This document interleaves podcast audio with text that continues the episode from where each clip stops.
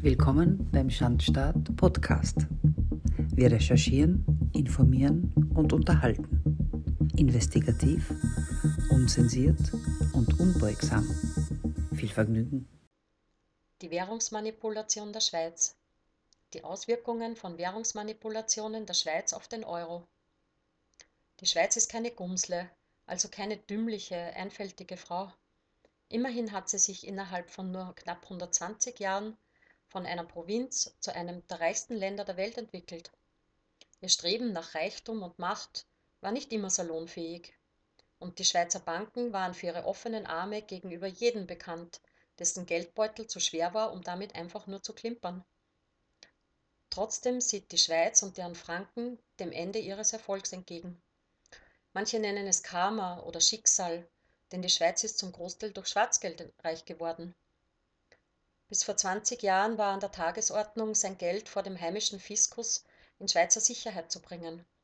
Niemand stellte Fragen. Bargeld, Gold, Edelsteine, alles, was man hatte, aber im Heimatland nicht versteuern oder angeben wollte, ging diskret über den helvetischen Banktresen direkt auf ein geheimes Konto oder in ein verborgenes Schließfach. Seit 2008 geht es bergab. Das Bankgeheimnis wurde 2017 auf Druck von den USA und der EU Schritt für Schritt zu Grabe getragen und Konteninhaber können von Anonymität, keinen Negativzinsen oder der Umgehung von Doppelbesteuerung nur mehr träumen. Aber nicht nur für die Kunden, auch für die Banken und den Franken selbst ändert sich die Lage drastisch. Die SNB, Schweizer Nationalbank, hat nach 2008, um den Wertaufstieg des Franken aufzuhalten, diesen übergangsweise an den Euro gebunden. Damit wurde die Exportwirtschaft gerettet und auch die Arbeitslosigkeitsrate abgebremst. Um in Euros investieren zu können, braucht es aber die künstlich minderwertig gehaltenen Franken. Also druckt die SNB Franken am laufenden Band, um diese dann in Euro und in US-Dollar zu horten. Spätestens hier schlägt der Hausverstand bei jedem Grundschüler Alarm. Nicht so bei den Verantwortlichen in den Zentralbanken.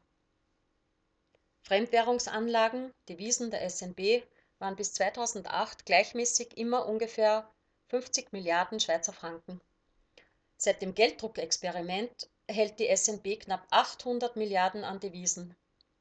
Die Bilanzsumme der SNB liegt über 120 Prozent des Schweizer Inlandsprodukts. Das ist ein trauriger weltweiter Rekord. Aber was macht die SNB? Sie druckt weiter Franken, kauft damit Euro und US-Dollar, um damit wiederum Anleihen und Wertpapiere zu erwerben. Das ist nichts anderes als pure Manipulation, um das Fiat-Geldsystem am Leben zu erhalten. Die Schweizer Nationalbank hält unter anderem auch Aktien von Facebook, Apple, Netflix, Google, Fangaktien, Microsoft, Amazon, Starbucks und vielen mehr. Kein Wunder also, dass die Schweiz Interesse an der Werterhaltung des US-Dollar und des Euro hat.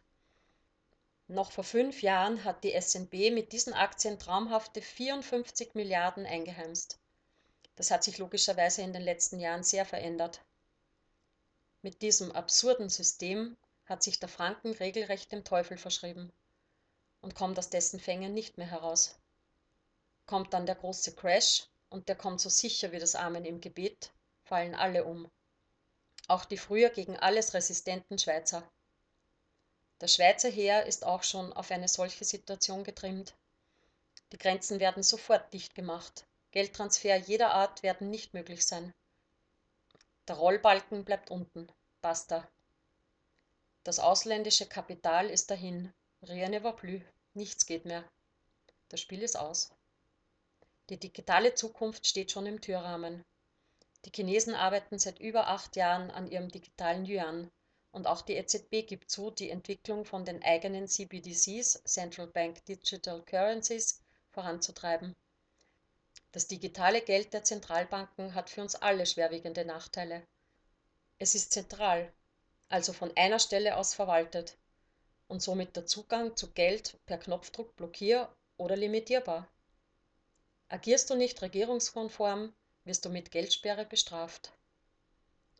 Das gilt weltweit für alle Währungen, welche als CBDCs im Umlauf sein werden. Was man hat, das hat man. Am besten tatsächlich in der Hand. Wer sich in heutiger Zeit absichern will, macht um die Schweiz und den Schweizer Franken also besser einen großen Bogen. Was tun mit den Ersparnissen, fragt sich der vollends verwirrte Mensch.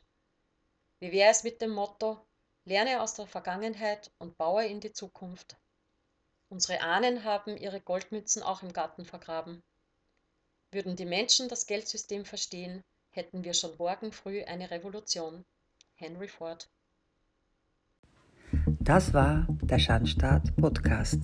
Investigativ, unzensiert und unbeugsam. Für weitere Folgen abonniert unseren Podcast und besucht unsere Website der-schandstaat.info. Bis bald, auf Wiederhören.